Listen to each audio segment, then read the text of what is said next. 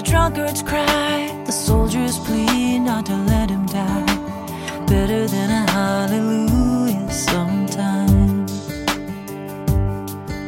We pour out our misery. Hello, guys. Welcome to FM 95.2 Zhejiang Normal University School Radio. This is English Bridge. I'm your old friend Arnold. 欢迎大家来到 FM 九十五点二浙江师范大学校园之声，我是大家的老朋友双飞。又到了周一的外语桥 Quick Take，我们来回顾一下最近发生了哪些有意思的事儿吧。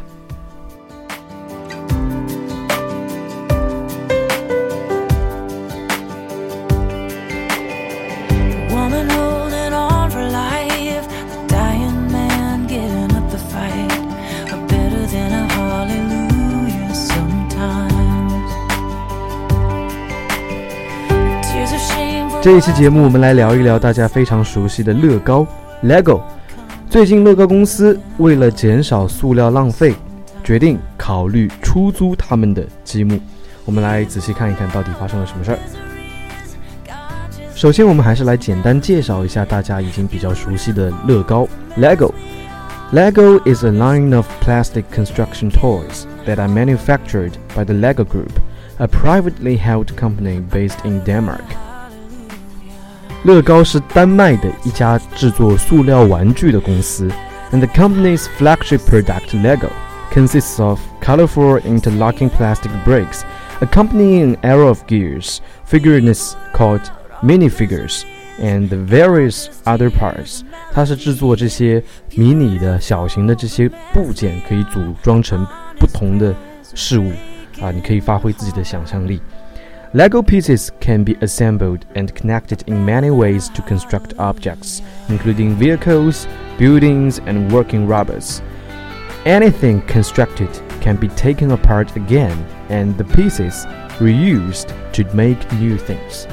就是乐高的这些部件啊，它是可以被重新拆开来去组装新的东西，所以说它不断的激发着人们的想象力、创造力，也是全世界的孩子们非常喜欢的东西。 The Lego Group began manufacturing the interlocking toy bricks in 1949. Movies, games, competitions, and the six Legoland amusement parks have been de- developed under the brand. As of July 2015, 600 billion Lego parts had been produced. In February 2015, Lego replaced Ferrari as brand finance's world's most powerful brand. 在二零一五年，乐高公司成功的替代法拉利，成为了世界上最强大的品牌。I know this guy, he's crazy for his girl. And he says she's everything, his whole wide world. And I know they got something deep inside, cause he's got nothing to hide. And this guy says she laughs away the years. Oh, but she cries those every sort of every kind of tears. And I know it's love, that sweet, sweet love. And you see, cause this is what he said to me. Oh, her eyes. Lego is considering a break rental scheme in an attempt to cut down on plastic waste. The Danish toy maker has vowed to make all its bricks from sustainable sources by 2030 and is ploughing significant resources into finding alternatives. Tim Brooks, vice president responsible for sustainability, said the company was totally open to the idea of product rental scheme, but acknowledged that lost pieces could pose a significant problem. 那么，负责这个公司可持续发展的副总裁 Tim Brooks 他就说， 公司目前对积木出租的计划保持完全开放的态度，但也承认了积木丢失可能会是一个很大的问题。He told a Financial Times manufacturing conference, "It has to come down to the value proposition." 他在英国《金融时报》的一次制造会议上就表示，这归根结底属于它的价值定位。And he said, we have to start at the point that says what's in it for the consumer. That is what we are just unpicking at the moment. He said the rental scheme was possible, but admitted there were some technical barriers, one of which is the complexity of some Lego kits, many of which contain thousands of pieces. 虽然说这个出租计划是可行的，但是 Brooks 也表示，也存在着一些技术上的障碍。就比如说，很多的乐高套件是非常复杂的，有可能一个套件就涵盖了数千上万的小件，那对于出租来说也是非常难的管理过程。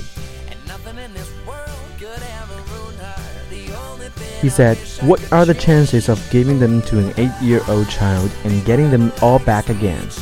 There is a lot of technical thinking that needs to be done. We're right at the beginning of that. 一切才刚刚开始。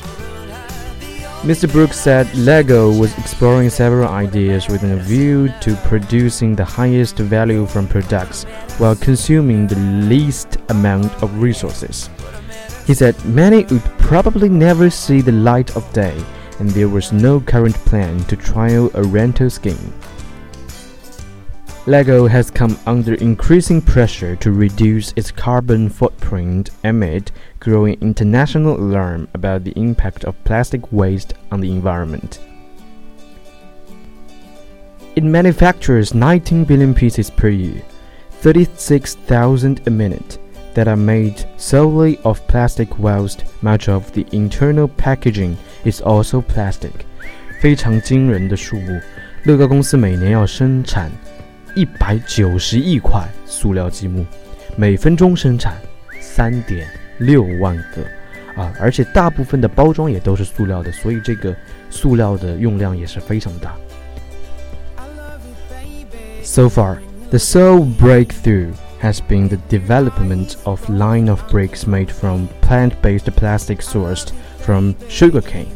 The grain trees, plants, and flowers were first included in LEGO since late last year, but comprise only 1 to 2% of total amount of plastic elements produced. 所以说到目前为止，唯一的突破就是开发出了植物性的塑料积木。到去年年底，由绿色的树木、植物和鲜花提取物制造的积木首次出现在了乐高的塑料玩具当中。但是， 全部的塑料积木产品的一百分之一到百分之二才是用到了这些材料，也就是高达百分之九十八的产品依然是使用着传统的塑料。Nielsen, a production supervisor in Lego Factory in Billund, told the New York Times last year, We need to learn again how to do this. LEGO reportedly emits around a million tons of carbon dioxide each year, with about three quarters coming from raw materials that go into factories. 那据报道，乐高每年排放大概要一百万吨二氧化碳，那其中大概有四分之三是来自工厂采购的原材料。这个污染量和这个原材料的使用量可以说是非常大的。and the company has invested more than a hundred million thousand and hired 100 people to research non-plastic alternatives。公司已经投过了超过一亿英镑，呃，折合人民币大概要九亿到十亿左右的这个资金，并且雇佣了一百个专人来研究非塑料的替代品。It is aiming to keep all of its packaging out of landfill by 2025. 那 LEGO 的目的呢，就是在二零二五年之前，可以把所有的包装材料都作为可重复使用的啊。那这个愿景可以说是非常好。我们也希望我们拿到手上的 LEGO 玩具可以是环保、清洁、可持续的。OK，其实除了 LEGO 以外呢，我们现在也有很多的公司在对环保或者说绿色的产品进行改进，比如说。非常吸引人眼球的是，今年十一的阅兵式上，我们放飞在天空的那几十万只气球。曾经有人提出过质疑：这么多的气球放到天空中，难道不会造成污染吗？但是后来新闻出来辟谣，啊，也非常自信地展现了这一个技术。这几十万个气球都是绿色的、可降解的材质所制作的。所以说它放飞到天空中到一定高度，它会自爆，自爆之后它的材料全部都是可降解的，不会造成任何的污染。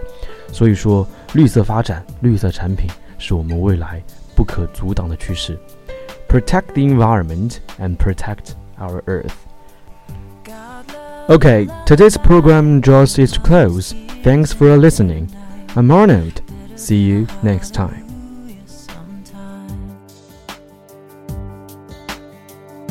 God loves the drunkard's cry, the soldier's plea not to let him die. Better than a hallelujah sometimes.